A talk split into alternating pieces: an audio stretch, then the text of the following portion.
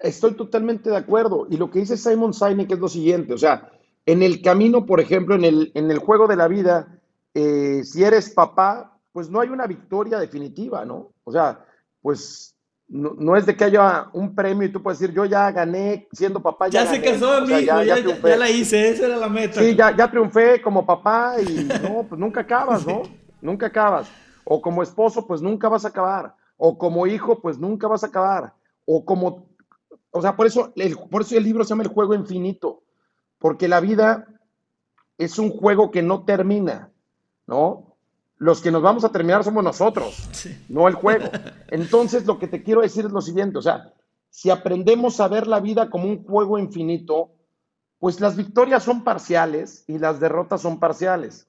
Es como si estuviéramos jugando Monopoly. Pues hay un momento en el que se acabe el juego porque pues, alguien ya compró todo.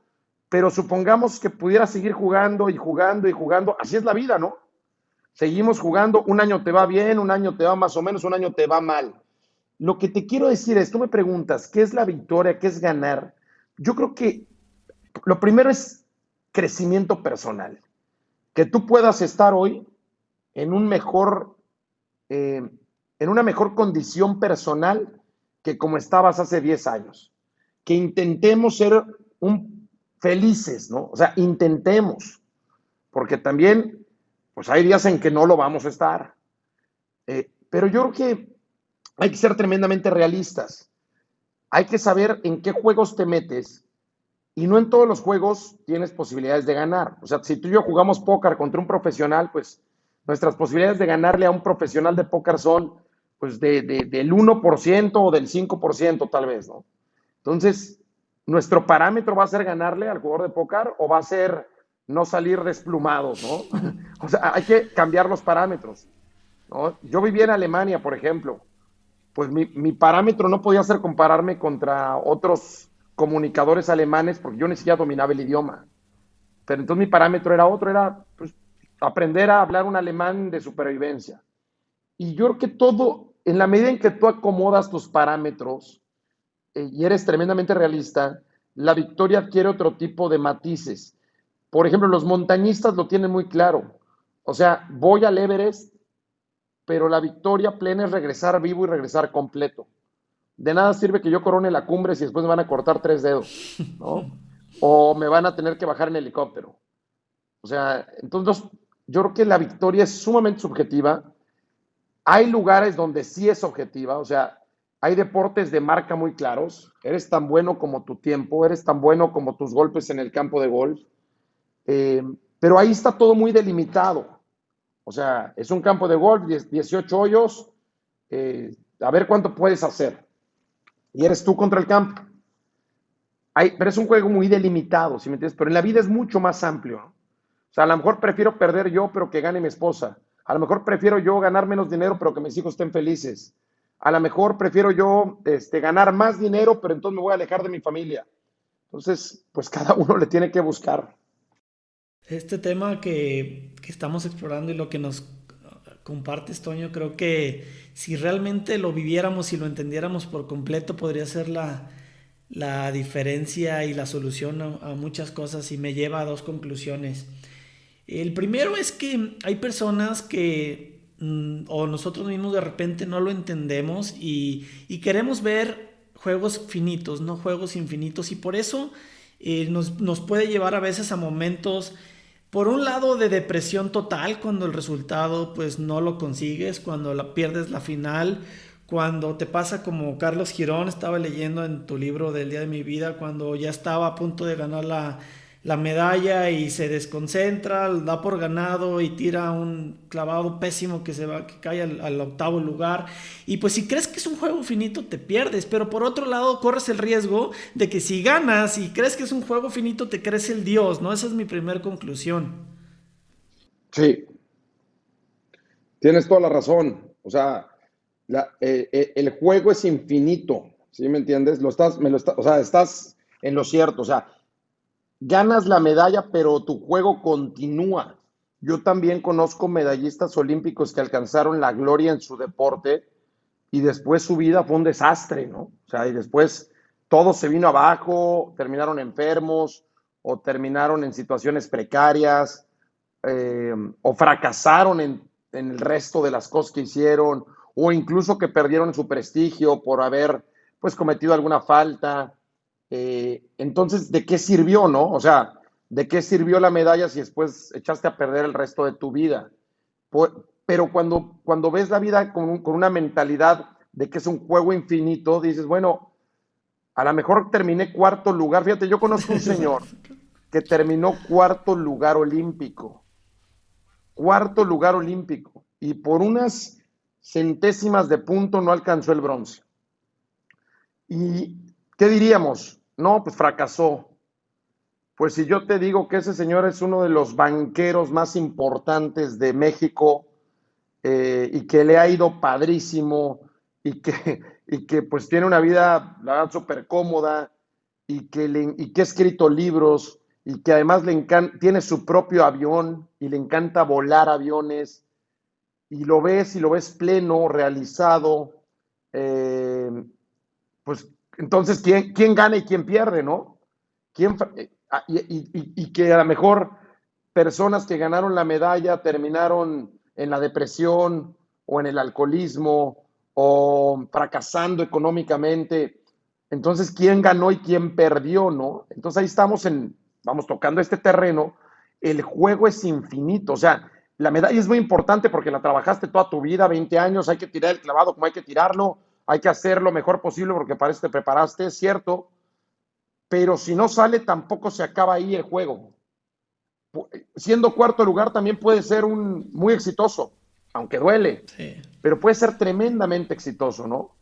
Eh, entonces está bien padre, ¿no? El, el, el, asunto, cómo la vida pues, es mucho más compleja de lo que nuestra precaria eh, comprensión nos permite entender. Qué chingón y profundo tema. Creo que siempre ha sido un cliché. Yo muchas veces he escuchado que fulanito, el, aquel, ¿te acuerdas de aquel futbolista? ¿Te acuerdas de aquel eh, boxeador que, que fue el rey en su momento y ahora no tiene para caerse muerto el pobre cabrón? Es un tema de, de educación. Fíjate cómo en realidad pudiera ser nada más el tema de que entendieran este simple concepto, cabrón. O sea, no es de educación de ir a la escuela 10 años, cabrón, es de entender un, un tema. ¿Cómo puede una palabra, una frase cambiar y tocar una vida? Sí, es, es, es, bastante complicado porque las fuerzas de la sociedad y las fuerzas del mercado nos, nos jalan hacia el otro lado. Claro. O sea, hacia el otro lado te están pidiendo en tu trabajo, te están pidiendo objetivos medibles y cuantificables. Y, digamos que las utilidades, el capital se reparten, se reparten con base en otros en otros parámetros, siendo sinceros, ¿no? No, o sea, y, y, y, está eh, bien tratar de ganar todos los juegos finitos, porque pues de eso se trata, y si nosotros no, si alguna persona se tira, ah, no importa, es el juego infinito nada más, pues nunca vas a pasar y nunca vas a encontrar esa plenitud porque pues eres un con que te valió madre, pero, pero el, el, tema de entender que son muchos juegos finitos dentro de un infinito, que si pierdes uno que otro no va a pasar nada, y al contrario, si lo ganas tampoco no es de que ya todo lo demás vale, o sea, creo que ese punto sí pudiera hacer diferencia en, en, en, la vida de las personas, ¿no crees? Lo acabas de definir muy bien, ¿no? ¿Hasta dónde, eh, hasta dónde llegas, ¿no? O sea, es, eh, estamos jugando un juego finito donde tú tienes que entregar resultados y tienes que intentar ganar, porque sí, si claro. ganas, además te va a ir bien a ti, uh -huh. le va a ir bien a tu familia y a lo mejor te promueven o a lo mejor eh, pues consigues el, el, recurso para comprar la casa que quieres o que necesita tu familia o ya no digamos si alguien tiene una enfermedad y tú tienes, eso le puede salvar la vida y tú, tú consigues el dinero, ¿no? O sea, eso está clarísimo. Al mismo tiempo, como bien dices, eh, el juego no termina ahí. O sea, el juego no concluye ahí, el juego es a largo plazo. ¿no? A veces nos andamos peleando por todos lados sin darnos cuenta que, pues a lo mejor en cinco años vamos a necesitar esa persona o vamos a necesitar esa empresa o vamos a necesitar ese cliente o ese proveedor. Entonces también hasta para eso hay que saber, ¿no? O sea, eh, a veces te toca perder esta, pero puedes ganarla de un año. Eh, es bien interesante. Son, son, conceptos, ¿no? Son concepciones eh, que sí hay que tener en cuenta en nuestra toma de decisiones. Y, y en ese sentido, mi Toño, ya sea en, en el aspecto profesional o personal, ¿cuál, ¿cuál ha sido el juego finito que, has perdido en tu vida, que no ha resultado como, como esperabas en concreto? No, pues yo creo que, fíjate, yo creo que he perdido muchos, ¿eh? O sea, pues como a todos hay veces que, pues que no te sale algo, ¿no? O que querías sacar nueve de promedio en la universidad y saliste con ocho, siete, ¿no? Em, o que querías, ¿no? yo qué sé, que te aceptaran en tal universidad y te aceptaron en otra. Em, o que querías ir a tal evento, ¿no? En mi caso como comunicador y no me tocó ir y le tocó a otros ir, ¿no? Este, pero, pero ahí es donde entra esta filosofía, ¿no? Ahí es donde entra este tema. O sea, alguna vez me, pues yo, me tocó no ir a la Eurocopa, por ejemplo, ¿no? Eh, y me tocó quedarme en México y hacerla desde México, ¿no? Pero ahí es donde, donde tienes que evitar destruirte. Ahí es donde uno tiene que, en lugar de decir, ah, pues ya me voy a enojar con mis jefes y qué mala onda, yo me lo merecía y, y todo este tema, ahí es cuando tienes que decir, bueno, ¿en qué aprovecho mi tiempo? No me toca viajar, voy a estar aquí, ¿cómo le hago para que este verano sea eh, pues me dejé algo, ¿no? Yo tenía mi mira puesta en ir a la Eurocopa, no fui. ¿Cómo le hago para que entonces este verano sea enriquecedor para mí? Y te buscas un sustituto, ¿no? Yo, a mí, yo, yo así le hago, ¿no? Oye, que no conseguí esto que quería, bueno, pues entonces vamos a tomarnos un curso, ¿no? Y eso también es divertido y también es padre y también te abre puertas y también te lleva a otros lugares. Y yo creo que a veces hasta Dios quiere que no vayas, ¿no? A tal lugar al que querías ir porque tiene algo mejor para ti. Eh, sí, a veces, oye, le tocó narrar la final a tal y no a ti. Bueno, así es, ¿no? No me tocó ir a, esta Copa América, pero bueno, pues ya fui otras dos, eh, ya fui otras tres, pero a lo mejor me va a tocar otra cosa. Y además hay cosas que no están en tus manos.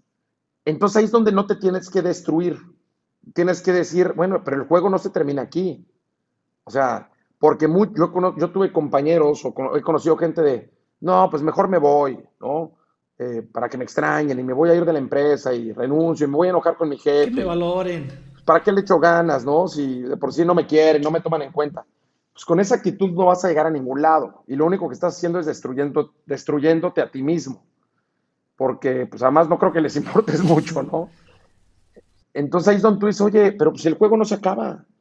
O sea, va a haber más oportunidades si tú quieres estar ahí, ¿no? En esa, en esa mesa de negociaciones, quieres estar ahí. Eh, ahí es donde cambia la mentalidad. Oye, se me escapó. Es como cuando vas a una tienda, ¿no? Y querías un par de tenis padrísimos, pero no hay de tu número, mano, ¿no? Pues ni modo que te lleves los que están más grandes. Pues ni modo, dices, los dejas pasar y dices, bueno, pues ya cuando, o los busco en otro lugar, o pues cuando salga el nuevo modelo me lo compro, ¿no? Pero el juego sigue, ¿sí me entiendes? El juego continúa no va a dejar de haber Nikes o Adidas, ¿no? O sea, Adidas va a volver a sacar otros. Ni aunque te agarres a chingadazos al que atiende la tienda. Exacto, no, no hay de otra. Él no tiene la culpa. no hay, no hay. Y si la vida se trata de, de esos momentos de crecer, de esos momentos de, de pues ahora sí que, que, ser, tener este paso hacia adelante para, para sentir este, esta situación de, de mejora, de plenitud, uno de los puntos creo que, que has sabido manejar muy bien tú es, esta, es este tema en concreto, ¿no? Y es que a lo mejor, por ejemplo, el hecho de que te hayan invitado y hayas tomado la, la posibilidad de irte al hexatlón ha sido algo que ha ayudado a crecerte, a crecer como persona a ti, en tu caso. Totalmente, totalmente. O sea, el hexatlón ha sido una gran aventura de vida porque me ha permitido reinventarme, me obligó a, a reinventarme cuando el cambio es tan drástico como dejar de vivir en la Ciudad de México, irte a vivir a un pueblito de 30 mil habitantes en República Dominicana, irme a vivir solo y además eh, trabajar en ese tipo de condiciones, trabajo con cinco nacionalidades distintas entre turcos, argentinos, venezolanos, algún puertorriqueño, rumanos, eh, mexicanos, por supuesto, y seguramente se me estará escapando alguna nacionalidad pues obligatoriamente te, obligas a más, ¿no? El ambiente de entrada te exige más, culturalmente aprendes a trabajar, hay otros códigos laborales, otros códigos jerárquicos, y eso te obliga a estar primero más avispado y a, estar más abierto y a, que aprendas rápido. Si no aprendes rápido, empiezas a tener problemas. Em, esa es una, ¿no? Dos, esto es una cuestión de alto rendimiento. Narro entre 30 y 50 carreras diarias y trabajo 8 o 9 horas seguidas. Entonces, te tienes que cuidar de otra manera, tienes que trabajar de otra manera, tienes que rehabilitarte, hidratarte, descansar de otra manera y aguantar una temporada de 7 u 8 meses. Todo eso te saca de la zona de confort o te saca de lo conocido y te obliga a un aprendizaje titánico. Hay quienes queremos someternos a ese aprendizaje hasta las últimas consecuencias y hay quienes llegan a un cierto punto y de ahí ya no quieren cambiar y entonces empieza a haber problemas. Eh, yo lo he visto. Cuando ya no quieres aprender y quieres que el mundo se adapte a ti, pues empieza a tener problemas. O no entregas los resultados, o tienes roces, o no tienes la disposición, y todo eso al final, pues te, te, va, te termina sacando del juego, ¿no? Te saca del juego. Y el juego va cambiando de reglas. yo no sé dónde nos dijeron que, que, las reglas iban a ser las mismas siempre, ¿no? En la vida, o en el trabajo, o hasta en la escuela, ¿no? Ya ves que en la escuela luego aparece un maestro que pues, no nos cae bien o no le caemos bien y, y, empezamos a tener problemas. Cuando, ¿quién me dijo que todos los maestros en la universidad me iban a caer bien? O sea, ¿en, qué momento me dijeron que iba yo a entrar a una empresa y que, y que, y que todo el mundo me iba a querer? No, pues no, no es así en cualquier proyecto o en cualquier equipo va a haber gente que te quiera, gente que no te quiera, gente que haga equipo, gente que no haga equipo, y vas a tener que aprender a lidiar con ello. Entonces, sí, el hexatlón para mí ha sido una gran aventura de reinvención personal y además rodeado de grandes atletas. Has estado ahí muy cerca de, muchísimas historias. ¿Cuáles, ¿Cuáles han sido los principales aprendizajes que te han enseñado esas historias, estar tan cerca de ellas? Pues mira, el tener hombres como Daniel Corral, como Rommel Pacheco aquí, como, pues mira, todos los chicos que pasan por aquí me enseñan algo, ¿no? Sudique Rodríguez, Pato Araujo, em, Cristian Anguiano, todos ellos me enseñan muchas cosas y te enseñan el alto rendimiento, te enseñan, eh, ¿sabes qué me han enseñado? Te enseñan a competir y competir va más allá de ganar, es lo que estábamos platicando al principio. Competir es entregar un rendimiento consistente todos los días, sin importar si ganas o si pierdes. Competir es aprender a perder incluso más que a ganar. Que la derrota no te destruya, que la derrota te enseñe, que la derrota te prepare para ser mejor, que la victoria no te envanezca, que la victoria no te vuelva flojo, que la victoria no te quite la disciplina. Y eso lo aprendí de ellos. Aprendí también la fortaleza mental, la resiliencia, la capacidad de ganar cuando no estudié, cuando no estás en buenas condiciones, cuando estás cansado, cuando estás enfermo, cuando vienes de perder, cuando estás en mala racha. todo eso te lo enseña un competidor.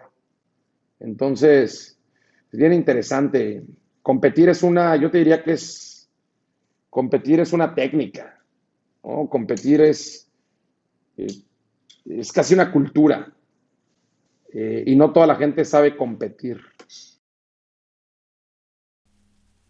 Wow, pues ahora sí que, este, es impactante todo, cómo eh, no has dejado y pasar de largo todos esas, esos aprendizajes, porque también es una gran habilidad el, esa capacidad de observación, de, de entender y de verlo, porque normalmente nos pasa que podamos estar enfrente de las circunstancias, de las historias, de las situaciones y, no darnos cuenta de ellas y, dejar pasar los aprendizajes. Así que eso seguramente también es una gran habilidad tuya, mi Toño. Eh, ¿Cuál crees que sea la razón eh, o las razones por las que ha tenido tanto éxito el programa?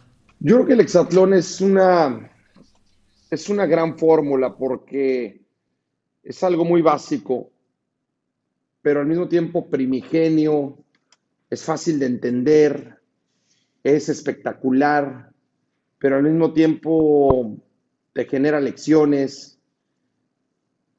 Yo creo que ver correr a un hombre contra otro hombre o a, una mujer contra otra mujer en una pista con obstáculos donde tienen que saltar, correr, em, librar obstáculos, arrastrarse, nadar y luego llegar y derribar algo, tirar unos tótems o ensartar unos aros o tirar unos cubos, pues es como lo más primitivo, ¿no? Del ser humano.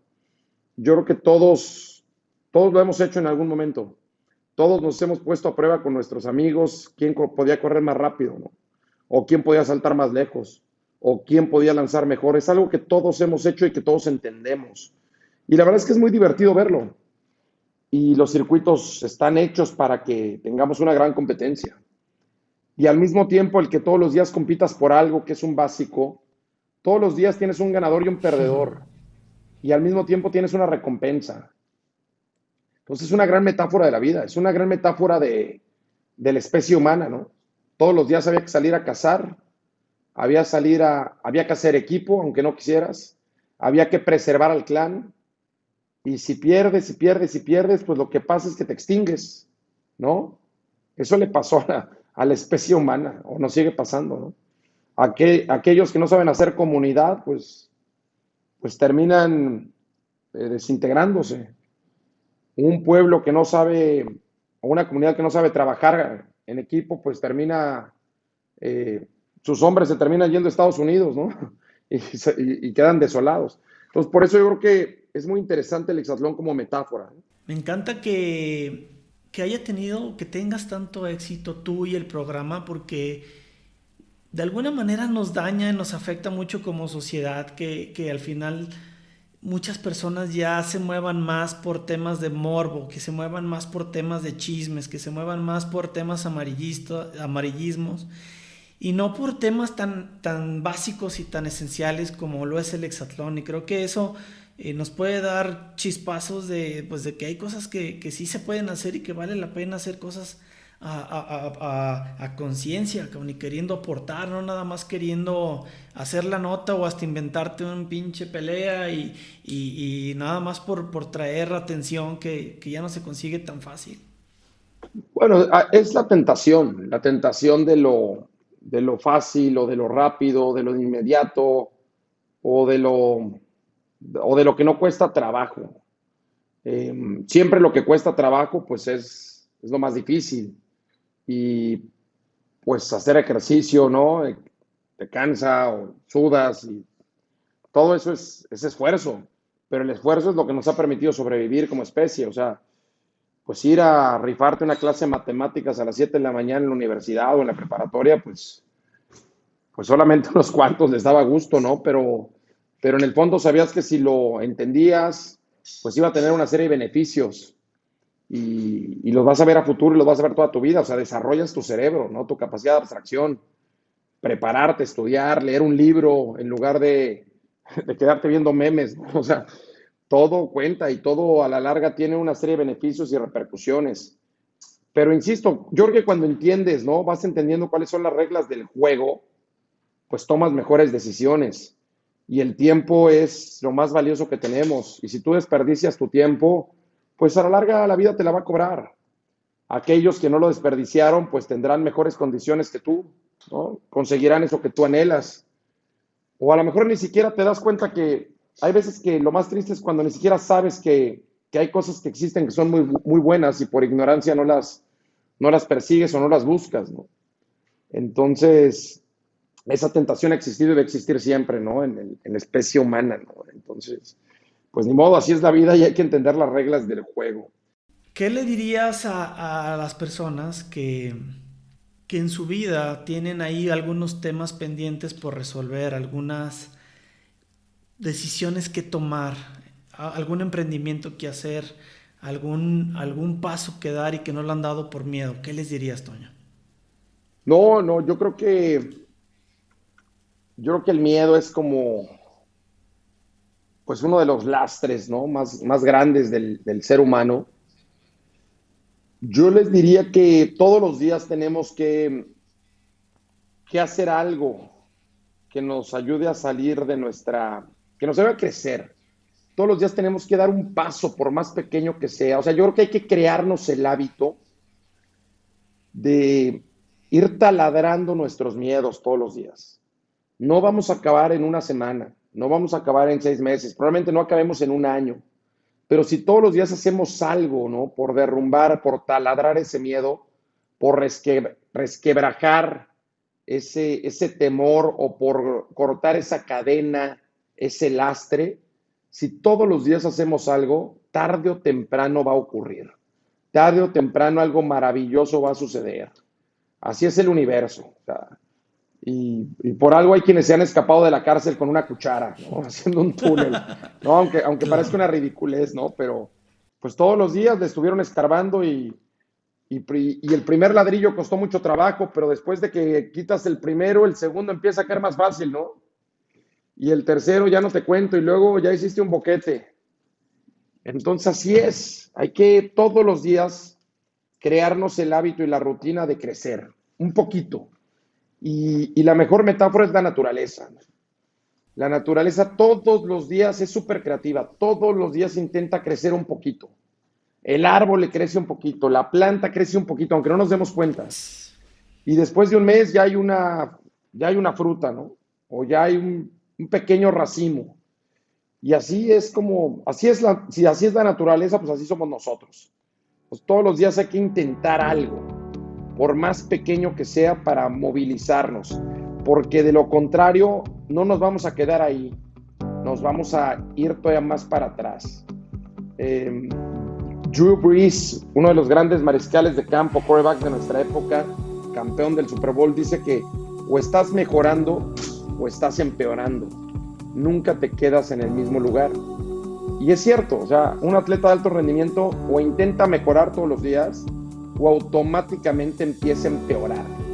No te quedas en el mismo lugar. Empeoras, empeoras, porque la competencia va a seguir empujando. Entonces todos los días hay que mejorar un poquito, mejorar un poco porque lo contrario, luego, luego te vuelves peor, ¿no? Es como tocar el piano, o sea, o todos los días, aunque sea, le intentas un poquito, o de lo contrario, en un mes, tus dedos ya, ya se atrofiaron, como, como ocurre con cualquier cosa. ¿Cuál es tu mayor don? Yo creo que es la curiosidad. ¿Y cuál es tu mayor sombra? Pues bien podría ser el miedo el miedo a perderlo todo. Que en la vida, estimado Toño, aproveches ese miedo y esa curiosidad, que los potencialices con fuerza para que puedas seguir compartiendo con nosotros esas grandes historias que con tu fuerte sensibilidad y tu facilidad de palabra haces que toques a cientos y millones de personas y que siempre lo sigas haciendo también como lo haces. Muchas gracias por estar en Contraseña Podcast, Toño. Manuel, muchas gracias por definir esta contraseña para mí y gracias por pues invitarme a este espacio en donde estoy seguro que eh, muchas personas van a encontrar valor. Te lo agradezco mucho y, y que sigas conectando con, con personas interesantes y que sigas generando estas contraseñas que nos van a servir a todos.